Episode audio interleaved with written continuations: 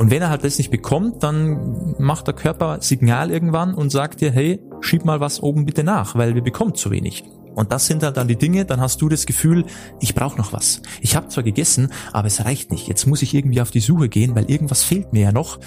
Und dann greifst du halt auch nicht zu den Dingen, die du eigentlich brauchen würdest, sondern halt zu den Dingen, die dir halt gerade so in den Sinn kommen, auf die du gerade Lust hast. Herzlich willkommen hier zurück bei Diabetes im Griff, dein Podcast rund ums Thema Typ 2 Diabetes. Hier ist wieder Peter. Schön, dass du wieder mit dabei bist. Heute geht es ums Thema Heißhunger. Und Heißhunger ist gar nicht so wenig weit verbreitet, wie man das vielleicht glauben mag. Und vor allem unter Typ 2 Diabetikern ist es wirklich eine sehr häufig vorkommende Sache. Und das ist schade, weil eigentlich kann man das vermeiden, wenn man nur mal wüsste, wo der Heißhunger herkommt. Und ich möchte dir heute mal zwei ganz, ganz wesentliche Gründe mit auf den Weg geben, warum viele Typ 2 Diabetiker Heißhunger haben. Und wenn du erstmal die Gründe auch bei dir selber erkannt hast, dann kannst du auch effektiv dagegen vorgehen. Also, wenn du Heißhunger hast, wenn das häufiger der Fall ist bei dir, dann unbedingt jetzt gut aufgepasst die nächsten Minuten, weil das ist die Lösung für dein Problem. Ich wünsche dir jetzt viel Spaß bei dieser Folge.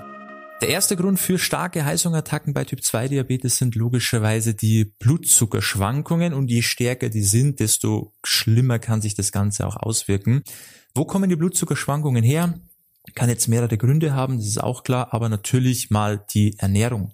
Schlechte Ernährung sorgt auch für hohe Blutzuckerschwankungen. Und diese extremen Peaks nach oben, worauf ja dann meistens dieser tiefe Fall wieder kommt, ja, wenn der Körper gegenreagiert oder man auch selber gegenreagiert, wenn man zum Beispiel insulinpflichtig ist, dann kommt auch wieder dieser tiefe Fall und dann kommt es ja zum Problem, weil wenn der Blutzuckerspiegel dann wieder stark nach unten rauscht und kommt dann in eine gewisse Grenze, wo entweder dann der Körper irgendwann gegenreguliert oder aber auch nicht, weil wir als Mensch bereits schon gegen ähm, regulieren, weil wir zum Beispiel uns nicht mehr so gut fühlen und merken, uh, jetzt bin ich in einem Bereich, ich muss jetzt irgendwas essen, weil ich merke schon, mein Zucker scheint zu tief zu werden.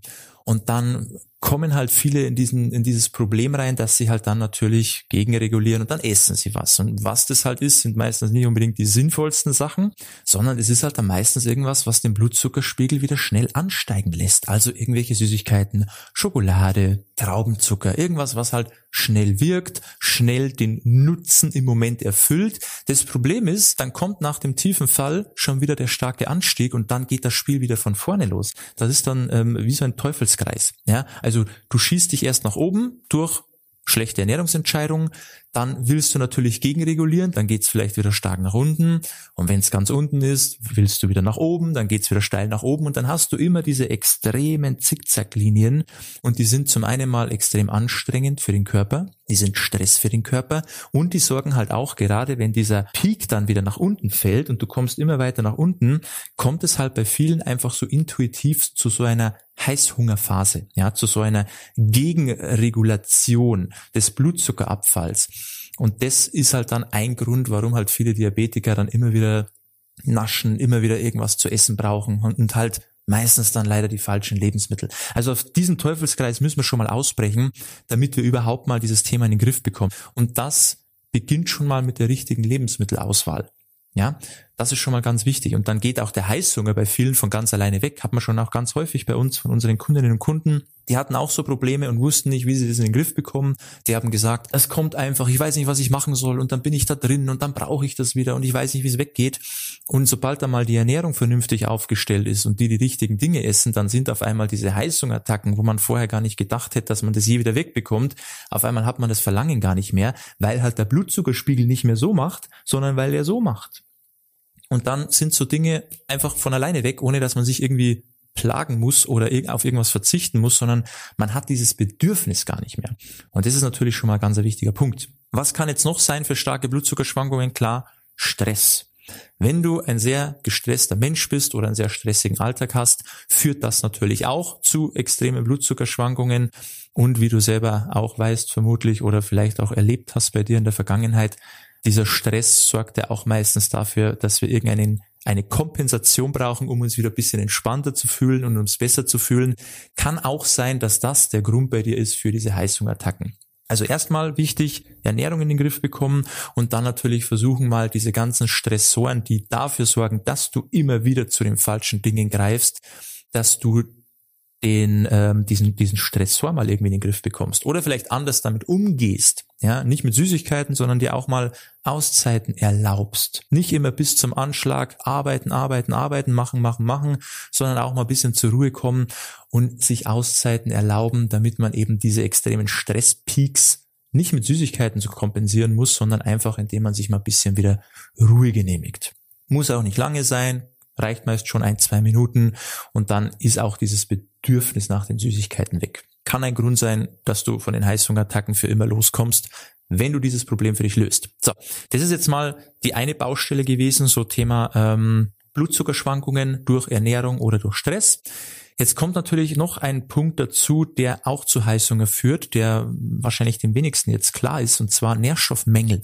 Du hast einfach einen Nährstoffmangel und dadurch hast du immer Verlangen nach bestimmte Dinge, aber du weißt natürlich nicht, welche Dinge das sind, weil dein Körper signalisiert dir nur, es fehlt was, aber dein Körper kann dir natürlich nicht sagen, was konkret dir fehlt. Ja, das haben wir noch nicht in unserem System eingebaut. Das wäre schön, aber so ist es halt nicht. Wie entsteht ein Nährstoffmangel? Zum einen haben wir das Problem als Typ-2-Diabetiker, hast du eh schon eine erschwerte Nährstoffaufnahme. Also das bringt das Thema Typ-2-Diabetes schon mit sich dass deine Nährstoffaufnahme grundsätzlich schon mal nicht so gut ist wie bei einem Nicht-Diabetiker. Also musst du eh schon weitaus mehr darauf achten, genug von den richtigen Dingen zu essen. Ja, das ist schon mal das eine. Dann haben wir natürlich noch das Problem, viele Diabetiker wollen ja auch abnehmen und eine Abnahme geht meistens mit einher, bei den meisten oder bei vielen zumindest, dass sie halt einfach nur weniger essen. Ja, ich esse einfach dieselben Dinge, aber ich versuche halt weniger zu essen. Und wenn man, wie ich auch immer wieder sage, weniger von den falschen Dingen isst, dann heißt das nicht, dass das unbedingt besser ist, sondern du hast eigentlich nur noch weniger Nährstoffe als davor und hast eigentlich gesundheitlich auch nicht wirklich einen Vorteil. Ja, es wird einfach nur alles weniger und noch mehr weniger Nährstoffe und du bekommst eigentlich immer weniger mit dem, was der Körper richtig arbeiten kann. Und ja, du nimmst vielleicht dadurch ein bisschen ab und ja, vielleicht sind auch deine Werte erstmal ein bisschen besser, aber dadurch kommt es zu Heißhunger. Ja, weil du deinem Körper nicht ausreichend gibst und der Körper braucht aber irgendwie Nährstoffe, der braucht Energie und der braucht ähm, Mineralstoffe und Vitamine, alles logisch, ja, die brauchen wir, sonst können wir nicht leben, zumindest nicht langfristig oder zumindest nicht gesund langfristig. Und wenn er halt das nicht bekommt, dann macht der Körper Signal irgendwann und sagt dir, hey, schieb mal was oben bitte nach, weil wir bekommen zu wenig.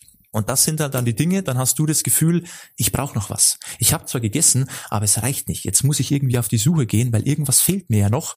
Und dann greifst du halt auch nicht zu den Dingen, die du eigentlich brauchen würdest, sondern halt zu den Dingen, die dir halt gerade so in den Sinn kommen, auf die du gerade Lust hast. Und das sind halt meistens nicht die Dinge, die genau die Nährstoffe enthalten, die du eigentlich bräuchtest. Ja, also das ist auch ein Riesenproblem. Was dann auch noch ein, ein Problem ist, und zwar, und das geht jetzt auch mit einher mit diesem ähm, Nährstoffmangel, wenn du zwar dich immer satt isst, aber eben nicht genug Nährstoffe bekommst, also nicht alle wichtigen essentiellen Nährstoffe abdeckst, hast du immer, du hast nie wirklich ein komplettes Sättigungsgefühl. Weil unser Sättigungsgefühl, wir brauchen zwei Dinge. Wir haben einmal die Mechanorezeptoren und einmal Chemorezeptoren. Und beide erfüllen natürlich einen Zweck. Und diese Mechanorezeptoren sorgen dafür, wenn du etwas isst und das Magenvolumen sich füllt und der Magen merkt so, der, die Magenwand, die Mageninnenwand merkt so, der Magen ist voll, dann bekommst du ein Sättigungsgefühl. Das ist gut. Das ist das, was die meisten hinbekommen, indem man einfach genug isst. Dann ist man satt, ja.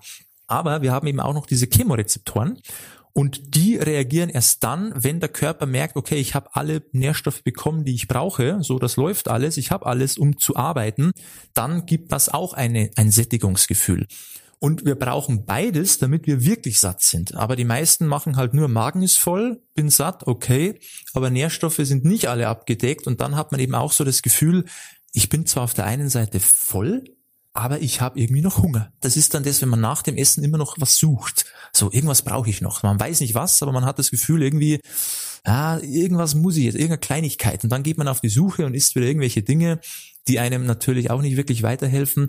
Und das ist eben das Problem. So, wir müssen also sorgen, dass beides zufrieden ist. Dass der Magen ist voll, gesättigt, ja, und die Nährstoffe sind da, dann sind wir auch gesättigt. Und wenn das gegeben ist, dann haben wir auch kein Heißhungergefühl weil dann ist ja der Körper gesättigt. Dann passt alles. Aber wenn nur der Magen voll ist, aber die Nährstoffe nicht, dann ist eben, dann schwingt immer noch im Hintergrund dieses leichte Rauschen mit, irgendwas brauche ich noch. Und das sind dann eben meist auch so diese Heißhungerphasen, wo wir dann so nachmittags oder nach dem Essen auf die Suche gehen und immer noch irgendwas schnabulieren. Und das ist halt auch ein Grund, warum das nicht funktioniert. Deshalb ist halt auch immer die, die Ernährung so wichtig. Also nicht nur, wie viel wir essen und wann wir essen, sondern vor allem, was wir essen. Ja, dass wir genug Nahrungsvolumen haben, um satt zu sein und eben alle wichtigen Nährstoffe abgedeckt sind, weil dann fällt auch dieses Heißhungergefühl oder diese Heißhungerattacken, die werden dann immer weniger und immer weniger. Ja, es ist vielleicht noch so ein Restbestandteil Gewohnheit am Anfang mit dabei, logisch, wenn man das schon über Jahre hinweg so macht, aber es wird immer weniger und weniger und irgendwann ist es komplett weg ohne dass man sich eigentlich irgendwie auf irgendwo hineinzwingen muss oder so. Und das ist wichtig, dass man das beachtet und das ist der Grund, warum viele eben Heißhungerattacken haben und das auch schon sehr, sehr lange haben. Und wenn man das eben beachtet und diese Punkte in den Griff bekommt, dann geht das, dann wird es immer weniger. Es ist ein schleichender Prozess und wenn das funktioniert, dann hast du da auch nie mehr ein Problem. Okay, also mach dir da bitte mal Gedanken, wenn es bei dir der Fall sein sollte und glaub mir, wenn du das hinbekommst, dann läuft's. Dann musst du dich mit den Heißhungerattacken nicht mehr rumärgern und nicht mehr rumschlagen. Und dann geht's natürlich auch, wenn eben das Ziel ist, Gewicht zu verlieren, dann geht's auch da leichter wieder vorwärts, weil du dir halt viele unnötigen Kalorien sparst, die du sonst halt immer so zwischendurch mal gesnackt hast, weil du es einfach nicht mehr brauchst.